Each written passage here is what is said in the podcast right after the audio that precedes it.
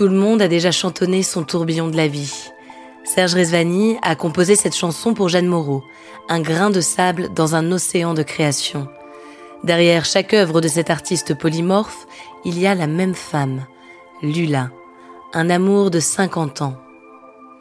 Pour Serge et Lula, s'aimer, c'est fusionner, passer chaque jour côte à côte, sans besoin de rien d'autre que leur amour. Une histoire de coup de foudre, de création et de maladie, une histoire d'amour.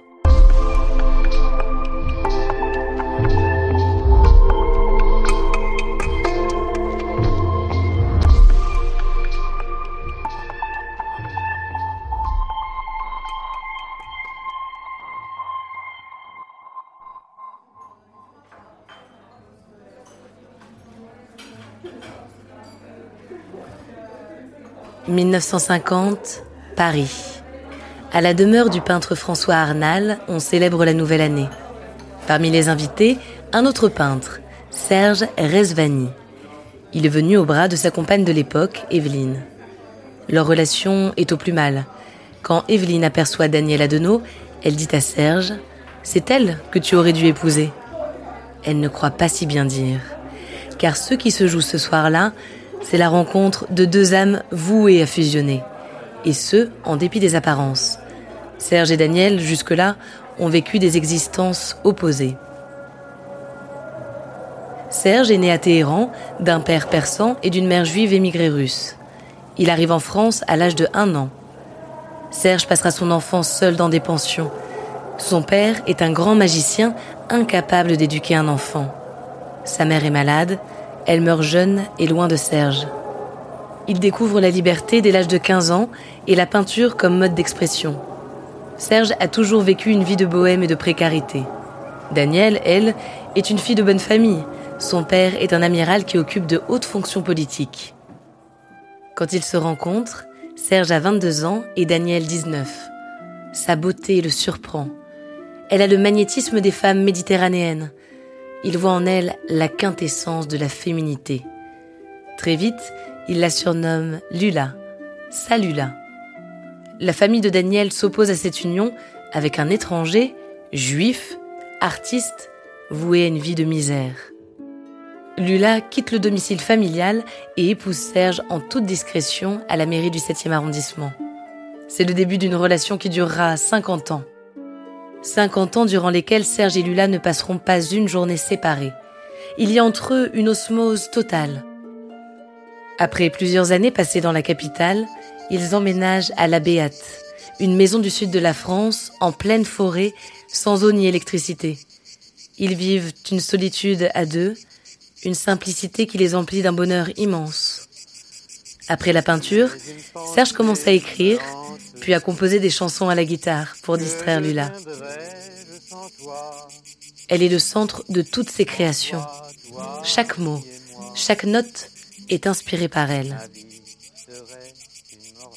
À la fin des années 60, Serge écrit les livres Les années Lumière et Les années Lula, dans lesquels il décrit son amour absolu, un modèle pour la jeunesse de l'époque qui rêve de liberté. Serge et Lula vivent dans un présent éternel. Ils ne veulent pas d'enfants, ils refusent de faire des projets. Ils peignent, ils lisent, ils chantent. Un jour, Serge compose Le tourbillon de l'amour pour son amie Jeanne Moreau. Une chansonnette improvisée que François Truffaut veut à tout prix intégrer à son prochain film, Jules et Jim. Il intègre Serge au casting pour qu'il accompagne Jeanne à la guitare. Aujourd'hui, une scène et un air mythiques. C'est Serge encore qui compose pour Jeanne le célèbre J'ai la mémoire qui flanche. Mais Serge et Lula se tiendront toujours à l'écart des projecteurs et de l'agitation. Après la Béate, ils découvrent à Venise un deuxième pied-à-terre. Parfois, ils font des virées, à Cannes, à Paris ou ailleurs, pour un dîner entre amis ou pour présenter la nouvelle création de Serge, un livre, un album, une pièce de théâtre. Puis ils retrouvent l'intimité de leur bulle. Rien n'aurait pu les éloigner. Rien d'autre que ce qui leur est arrivé. Après 40 ans de bonheur, Lula tombe malade. Alzheimer la change lentement. Elle ne reconnaît plus Serge. Quand elle le croise au détour d'une pièce, Elle lui demande son nom. Il se sent impuissant, mais jamais il ne quitte Lula. Impensable de l'abandonner dans une institution spécialisée. La Béate devient la maison de la Belle au bois dormant. Il raconte la maladie dans ses livres. Lula s'éteint en décembre 2004. Serge dit alors Ce que nous avons vécu ensemble était si fort que si elle était morte subitement, je me serais suicidé. Mais pendant plus de dix ans, elle a eu l'extraordinaire élégance de me permettre de m'habituer à son absence. Aujourd'hui, Serge a 90 ans, 100 ans moins 10, comme il aime le dire. Il est tombé amoureux de nouveau de Marie-Josée avec qui il vit à Bonifacio. Il continue à écrire des livres et des chansons, mais aussi à raconter son amour pour Lula. Elle ne le quitte jamais. Serge dit Je suis amputé. Je ne refais pas ma vie, je la continue autrement.